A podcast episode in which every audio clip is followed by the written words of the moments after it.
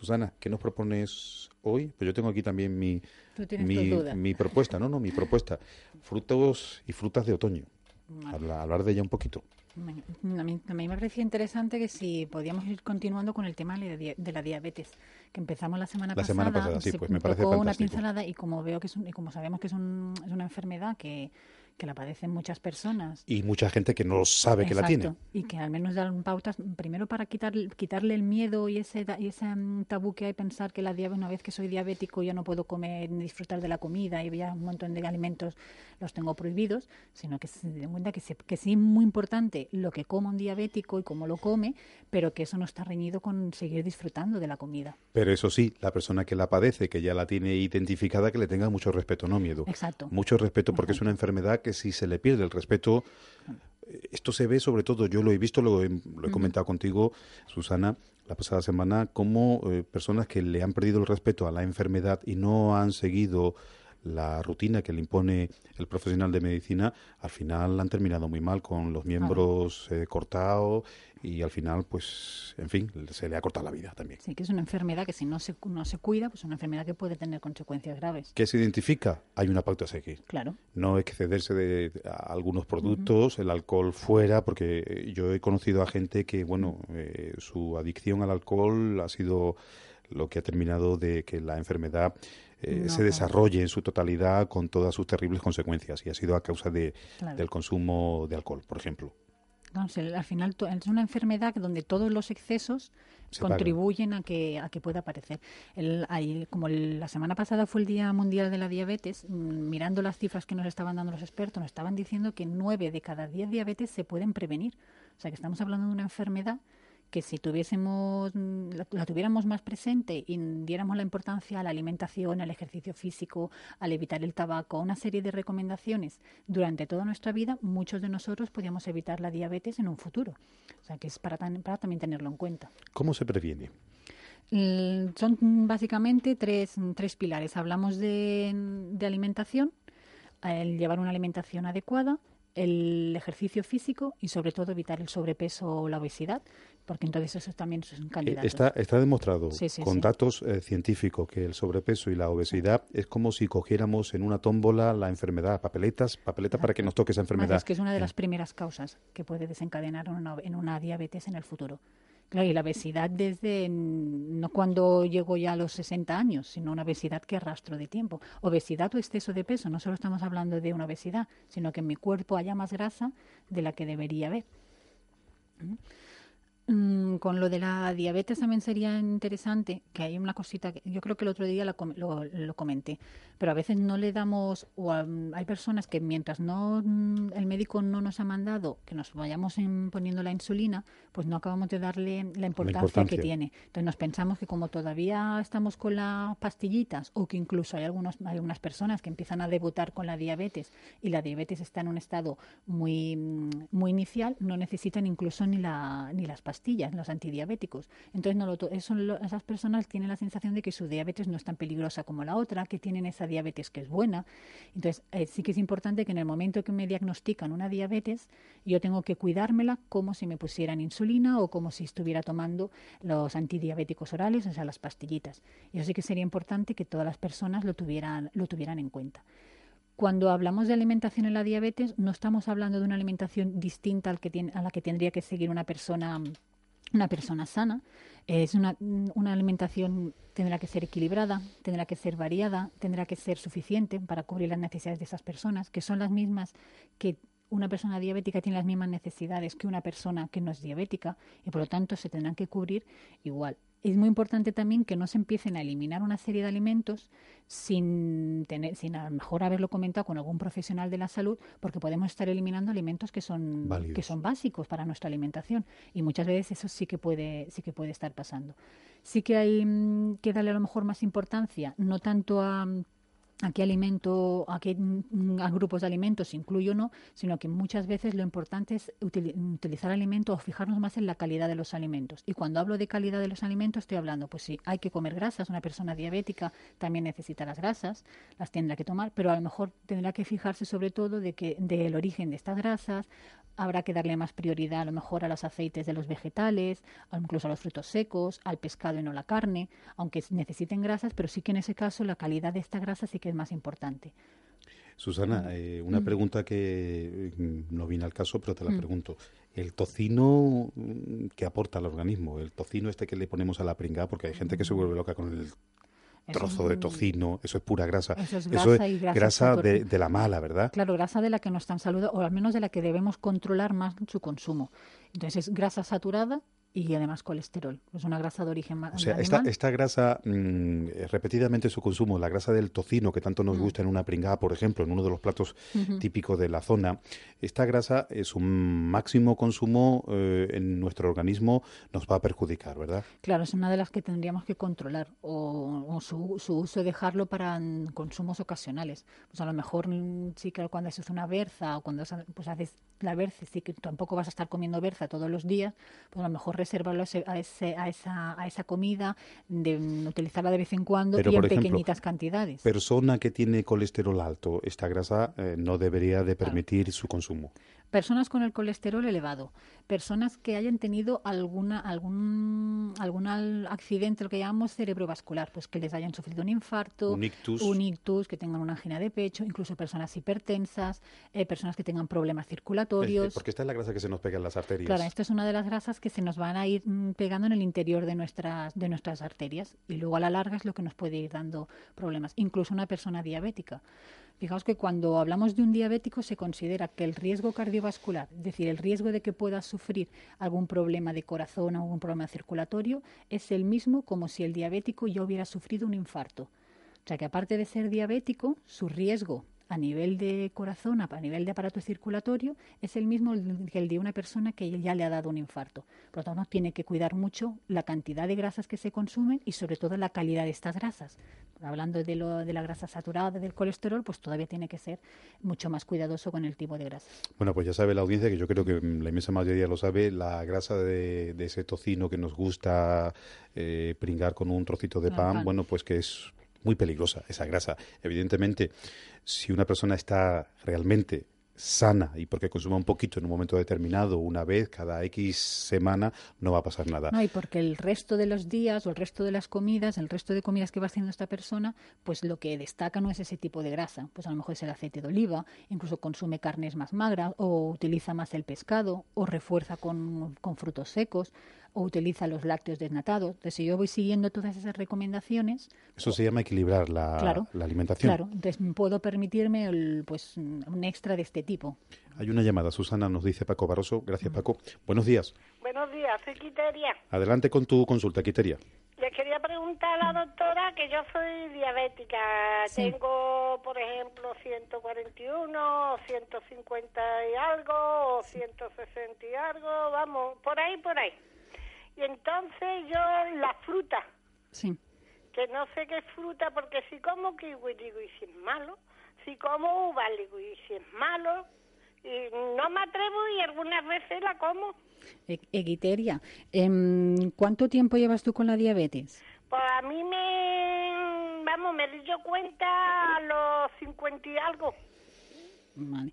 ¿Y utilizas, utilizas eh, tienes que tomar insulina o estás tomando pastillas? Pastillas, yo me tomo tres pastillas al día, una desayuno, almuerzo y cena. Vale. El, el tema de la fruta, lo importante, haya, lo importante tener en cuenta es que primero hay frutas que tienen más azúcar que otro tipo de frutas, ¿vale? Entonces, eh, las frutas que son más ricas en azúcares, como pueden ser el plátano, como puede ser la uva, puede ser ahora, por ejemplo, la chirimoya que empezamos a tener, ese tipo de frutas, lo que tenemos que hacer es que cuando las vayamos a consumir, las consumiremos en tamaños más pequeñitos y no lo haremos pues abusando mucho de ellas. Por ejemplo, la recomendación, una persona debería estar tomando a lo largo del día tres piezas de fruta. Bien, pues si hoy me apetece comerme un plátano, elegiré a lo mejor un plátano de estos de Canarias y además que sea de los chiquititos. Y el resto de frutas que vaya a tomar a lo largo del día, pues evitaré que sean estas tan ricas en azúcares. Pues a lo mejor optaré por una mandarina y luego a lo mejor la otra fruta que me voy a tomar puede ser un kiwi, que no tiene tanto azúcar. Entonces es importante las personas diabéticas que sobre, sobre todo tengan en cuenta el tamaño de la fruta, o sea, que no porque a lo mejor puedan comer manzana, cuanto más grande mejor, sino que sean piezas más pequeñitas y luego que vayáis variando mucho, que no abuséis de un tipo de fruta. O sea, a lo largo del día que vayáis variando el tipo de fruta. La granada también me gusta a mí mucho. Pues la granada es muy interesante.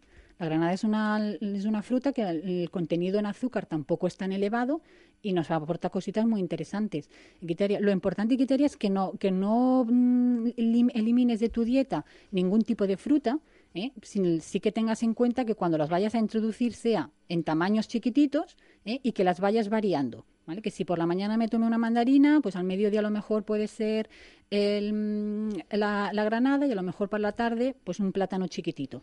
Y de aquellas frutas que sí que sabemos que tienen más azúcar, pues aquellas todavía tengo que tener en cuenta lo de controlar el tamaño. Eh, digo yo que sería también propio para... Quiteria, un segundito, Quiteria, un segundito. Digo yo, Susana, que para Quiteria también sería importante que ella misma se fuera elaborando un listado de frutas, en el sentido de... Porque claro, ella ha dicho una cosa importante. Ella decía, mm, tenía ahí un poquito como, estoy haciendo bien o estoy haciendo mal, me estoy excediendo en el consumo, por ejemplo, con el kiwi, entendiendo ella que el kiwi tiene una tasa elevada de azúcar en su composición. Entonces, digo yo, lo suyo sería que vaya haciéndose una lista de frutas que tienen una cantidad elevada de azúcar y frutas que tienen menos azúcares. Lo que comenta Marcos está muy bien, que eso lo podríamos hacer incluso todos en casa sí que es importante tener que la, mayoría de frutas más o menos tienen el mismo contenido en azúcares. Las que podemos decir que son más ricas en azúcares, las que hemos comentado antes, el plátano, la uva, la chirimoya, incluso a veces las cerezas. Claro, eso lo vamos a notar en el, en el propio dulzón de la fruta. incluso a veces no. Por ejemplo, el, el, melón. Seguramente, Quiteria, le han dicho que el melón en los diabéticos no lo pueden tomar. Eh, no sé si se lo han dicho. ¿Te lo han dicho, Quiteria? Sí, sí, me lo han dicho. Es que eso, algunas veces me como... ¿Un trocito? y entonces el, melón no tiene tanta El melón es una de las frutas que menos calorías tiene. Y las calorías de la fruta vienen principalmente por el contenido en azúcar. Bueno, esto es una cosa también que Quiteria a lo mejor no lo tiene claro, pero es importante lo que se está diciendo Quiteria Susana. El nivel de calorías, ¿eh? Tienes que medir también eso, que es importante para los diabéticos, que siempre están pendientes a, a los azúcares, pero no a las calorías. Pues en el, caso de la, en el caso de la fruta, lo que sabemos es que una fruta que tiene más calorías es porque tiene más contenido, en, azúcar, azúcares. Porque el resto de, sustancias que hay en, en, el, en una fruta prácticamente no aportan valor energético. O sea que si una tiene más calorías es porque tiene más contenido en azúcar. El que sea más dulce no quiere decir que tenga más azúcares. Vale, entonces no vale guiarse por ahí. No nos vale, porque por ejemplo, el, el melón que incluso es, es que desde muchos, muchos, muchos centros de salud, cuando salen con las dietas estas que les dan la fotocopia del diabético, normalmente suele aparecer el plátano no lo pueden comer, la uva no la pueden comer y el melón no lo pueden comer.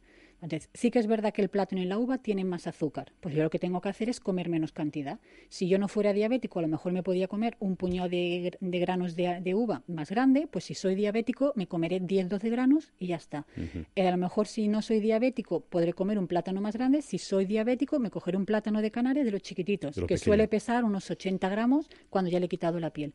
Y en cambio el melón el, melón en sí tiene muy poquito azúcar. Estamos hablando de 30 calorías eh, por 100 gramos. Es que tiene la mitad de azúcar que puede tener la manzana. En cambio, la manzana no tenemos esa sensación de que es una fruta muy rica en azúcares. Entonces, yo el melón lo podré comer pues como cualquier otra persona. Lo, vuelvo a repetir lo mismo. Es muy importante que incluso para quitarle el agobio a los diabéticos de que puedo comer una fruta que no la pueda comer, la idea es puedes comer de todo, cualquier tipo de fruta. Pero eso sí, sobre todo teniendo en cuenta tamaños pequeñitos. O sea que si voy a comer uva, pues 10 granitos o 12 granitos. Si voy a comer un plátano, será un plátano chiquitito. Si voy a comer melón, será una tajada de melón, no, no comer más melón. Igual que si voy a comer una manzana, pues mejor una manzana medianita que no una manzana de las más grandes. Mm. Y luego lo segundo, que varíen muchísimo, que no sean monótonos, repetitivos con la fruta. Que si comen tres piezas de fruta al día, no me sirve que sean tres manzanas, sino pues a lo mejor una mandarina, luego una manzana y luego si me apetece un plátano, un plátano. Pero que vayan variando mucho muchísimo. Quiteria, ¿te queda claro? Sí, sí. Y una última cuestión que te pregunto yo. ¿Te controlas el peso? El peso sí, porque tengo un peso en casa y me peso, peso 65, 700, 66. Mm, Este es el peso que tengo yo. Yo más de 68 nunca pasado. Bueno, Y, y de soltera, de soltera pesaba 45. anda, ¿qué peso? Pero ya me quedé embarazada y ya me puse en los 70 con el bueno, embarazo. el metabolismo que va cambiando. Sí, eh, sí. Va variando. Pero vamos, que ahora desde, y yo tengo ya para 69, que yo, el peso que yo tengo ahora es de eso, de 65, 700, de 66 y medio, lo, lo que tengo ese peso. Y yo como, vamos, no... No soy de comer poquito, que yo soy muy tragona. Le suele pasar a todo el mundo. Nos gusta, nos gusta, aparte de que es un placer, nos gusta comer. Claro.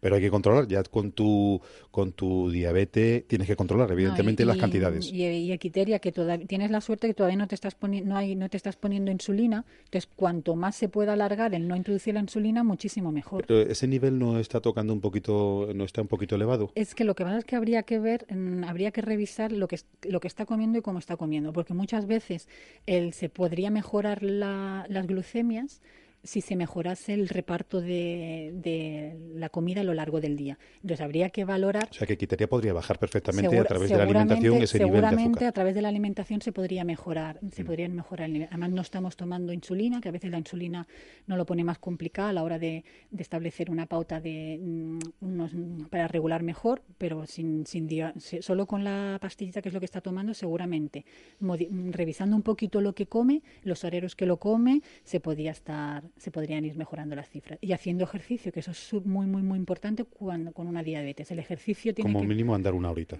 Claro, el, el- el- una persona diabética, la parte de que pueda estar tomando medicación con pastillas o con la insulina, los otros dos pilares de su, del tratamiento son la, la alimentación y el ejercicio físico. Quitería, ¿y esto tú cómo lo llevas? Lo de andar. Lo de andar, salgo am- algunas veces, ahora está mi marido esperándome, queda muy a... Yo vivo en urbanización Las Palmeras, voy está a Torre Blanca. Mm. Y ya de Torre Blanca para casa, ando un poquito por ahí, por la universidad, y me vengo para acá. Bueno, deberías de animarte y, y lo mismo que la alimentación forma parte de, de- de tu vida, alimentarte para estar bien, pues también el ejercicio, el andar tres, cuatro veces a la semana, 45 minutos, te vendría muy bien también, ¿eh? seguro. Yo tengo mm, ocho hermanos conmigo, ¿no? Sí. Siete hermanos y conmigo ocho. Y de los ocho, que yo sepa, ya tienen cinco azúcar. Y le han salido el azúcar de mayores porque nosotros de pequeños... Lo que, lo que decimos aquí, eh, Susana, abusando de nuestro organismo, dándole una paliza con una alimentación desequilibrada y habrá un componente también Y genético. Seguramente en esa familia hay un componente, hay una papeleta genética, entonces Sí. todavía hay, hay que la cuidarse. hermana, la hermana de mi padre murió con, un, con un 100 años y murió ciega. Pero era diabética, pero mi padre, ni mi madre, ni mi abuelo no eran diabéticos ninguno. Pues a cuidarse, a seguir Pues cuidándose. muchas gracias, doctora. Gracias. Venga, usted, buenos días. Bueno, yo voy a recordar el teléfono de, de Susana. Eh, es para si, por ejemplo, algún diabético pues eh, dice, a mí me gustaría que eh, Nutriali, a través de Susana o Consuelo, me hagan un seguimiento de cómo yo me estoy alimentando, si puede bajar mi nivel de azúcar, porque se puede conseguir a través de una alimentación. Pues este es el teléfono 661-161-141. Igualmente el teléfono está indicado por si algún colectivo de asociaciones de vecinos requiere que Susana dé una conferencia, una charla sobre la alimentación, se puede hacer. Yo estoy ahora mismo mirando vuestro muro en Facebook, el de Nutrialia, que poniendo esta palabra en buscar, aparece, por ejemplo, veo que dice, ayer estuvimos en la guardería Santa María de Los Ángeles, Puerto de Santa María, con las mamás y papás de las niñas, que estuvisteis dando una charla, supongo, ¿no? Es uno de los centros en los que llevamos la- el asesoramiento al comedor y nos gusta mucho hacer reuniones con los padres, hacer pequeñas charlas o pequeños talleres para informarles sobre, mm, sobre lo que es una alimentación infantil que sea saludable, porque a veces tenemos el- muchas ideas o mucha información, mucho producto que anda por ahí y nos cuesta o nos parece muy complicado el que los niños coman, el que los niños coman bien. Entonces, en las charlas lo que se pretende es eso. Primero, dar una información de por qué es importante la alimentación en la infancia, que no solo cuando un niño lo estás, le estás proporcionando comida, no solo lo estás nutriendo, sino que le estás mm, enseñando cómo, cómo es la manera de comer y sobre todo estamos invirtiendo en salud para el futuro. Entonces eso es importante. Y luego vamos enseñando un poquito, recordando a los padres cómo cómo es una alimentación desde que nacen, pues cuando dando la importancia que tiene a la lactancia materna, eh, dando incluso herramientas para, para fomentar esa lactancia materna, que cuesta muchísimo que a lo mejor eh, se le dé, se le dé más, más tiempo el pecho a, a los mes pequeños y rápidamente introducimos las leches artificiales, cómo introducir los nuevos alimentos, que ahí sí se están cometiendo Mm, que muchos, muchos errores. Entonces, la manera en que vayamos haciendo todo esto, primero nos va a relajar a nosotros, a los padres, porque va a ver que no es tan complicado como nos lo hacen ver, y luego vamos a conseguir que los niños coman muchísimo mejor. Entonces, esto fue una de las charlas que se hicieron la, semana pasada. Otra cosita que se escribe en vuestro muro de Nutrialia en Facebook, eh, dice, esta tarde con el grupo de Jerez, puntos suspensivos, nuevas pautas dietéticas para los próximos 15 días. Retomamos los calditos vegetales que esto supongo que son calditos vegetales naturales. Claro. Que no tiene nada que ver nada con los que venden en los centros comerciales. que, vaya, que vaya tela, que vaya tela la química que lleva. Que, que yo me he puesto a mirar esto de los calditos porque viene muy bien con esto de los fríos y no hay nada no hay nada como eh, hacerlo uno mismo ¿verdad? Por, eso se han retomado. Esto es una esto es del, del, grupo de pérdida de peso que tenemos en Jerez. Pues la semana pasada también tuvimos sesión con el grupo.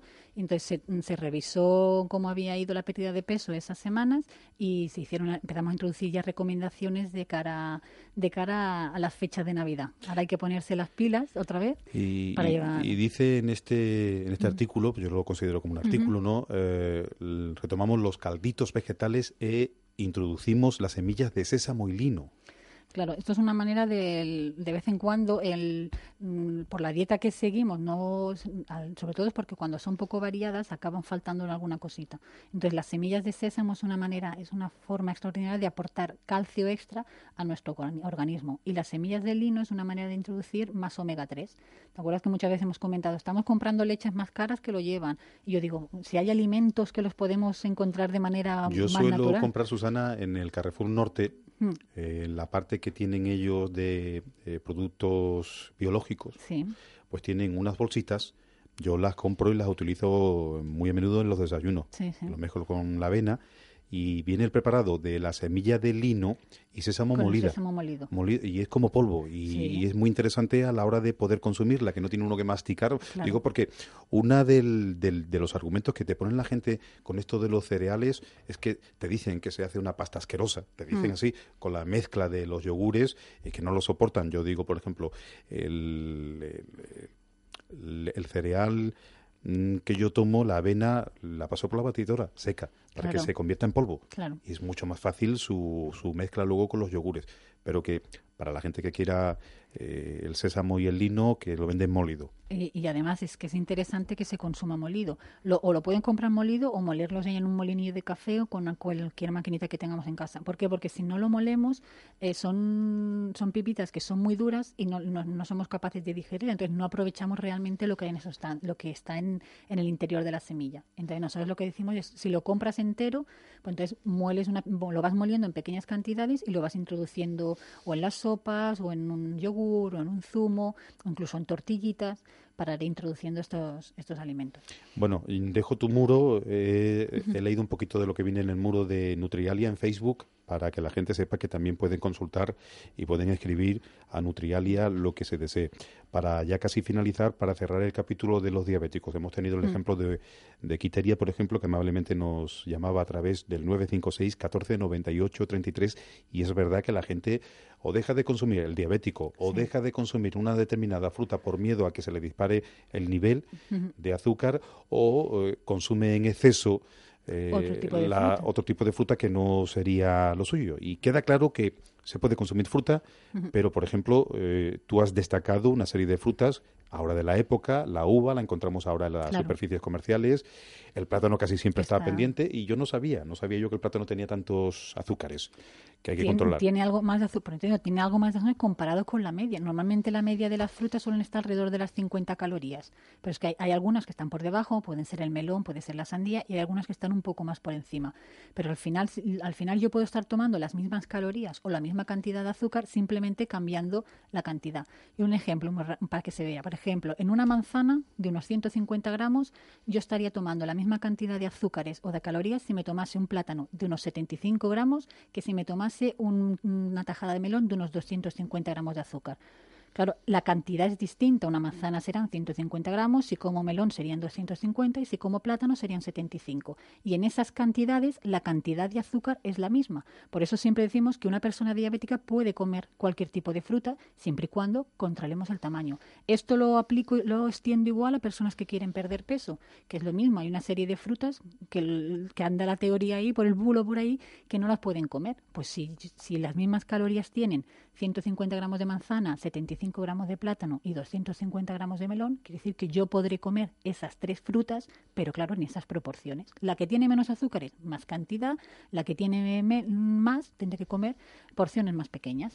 Yo recomendaría lo que le decía a Quiteria, para no caer en dudas y descartar el consumo de las frutas, que nos aportan más beneficios que, otra cosa, hacernos una, eh, una lista de que se puede hacer perfectamente, ¿verdad? Sí, incluso si quieren nos pueden consultar y nosotros la, la, podemos facilitar una lista con aquellas frutas que tienen más azúcar y que habría que controlar más la cantidad, no evitarlas, no, no, no suprimirlas de mi alimentación, pero sí que controlar el tamaño. ¿Más cosas sobre este capítulo de la diabetes? Mm, lo que, lo que hemos comentado con Iquiteria, que sería interesante, que a lo mejor si yo veo que con, la, con, lo que, con el tratamiento que tengo y con la alimentación que llevo no acabo de controlar eh, la, glucosa en sangre, pues que, se vayan a un profesional que se la revise para ver seguramente si modificando los hábitos alimentarios hay alguna cosa que se puede retocar para que esas cifras mejoren. Supongo que habéis tocado algún paciente ¿no? con, con este perfil, el de Iquiteria, y que se ha puesto en vuestras manos. Exacto. No, y es que además con pequeños cambios se dan cuenta ellos mismos de cómo el cuerpo responde mejor, entonces incluso evitan, muchos de ellos evitan bajadas de azúcar, subidas de, azúcar. Hay muchos diabéticos que están muy mal controlados. Entonces es muy es fácil que rápidamente tengan una bajada, igual que es fácil que rápidamente tengan una subida. Y a veces la manera en que me enfrento a esto tampoco es la manera más adecuada y hace que luego más tarde o bien tenga otra recaída por subida o bien tenga una recaída por bajada por no haber hecho bien esa, esa compensación. Entonces la alimentación en eso sí que juega un, un papel muy importante. Recta final, últimos minutos para este apartado que les dedica Onda Jerez Radio a la nutrición. Cada lunes un teléfono de contacto para hablar directamente con Susana Foix de Nutrialia 956 14 98 33. Independientemente del tema de hoy, también podemos salirnos, si la consulta así lo requiere, de los oyentes de este tema, el de la diabetes. Cualquier eh, duda que tengáis sobre la alimentación, porque de eso se trata. Somos al final lo, que, comemos, y esto yo creo que eh, queda claro entre los oyentes que nos siguen cada lunes, Susana, que al final muchas de las patologías de las que padecemos las generamos nosotros con los malos hábitos. La, alimentación que seguimos a lo largo de nuestra vida mm, al final juega un papel muy muy importante en, en muchas de las enfermedades que podemos padecer.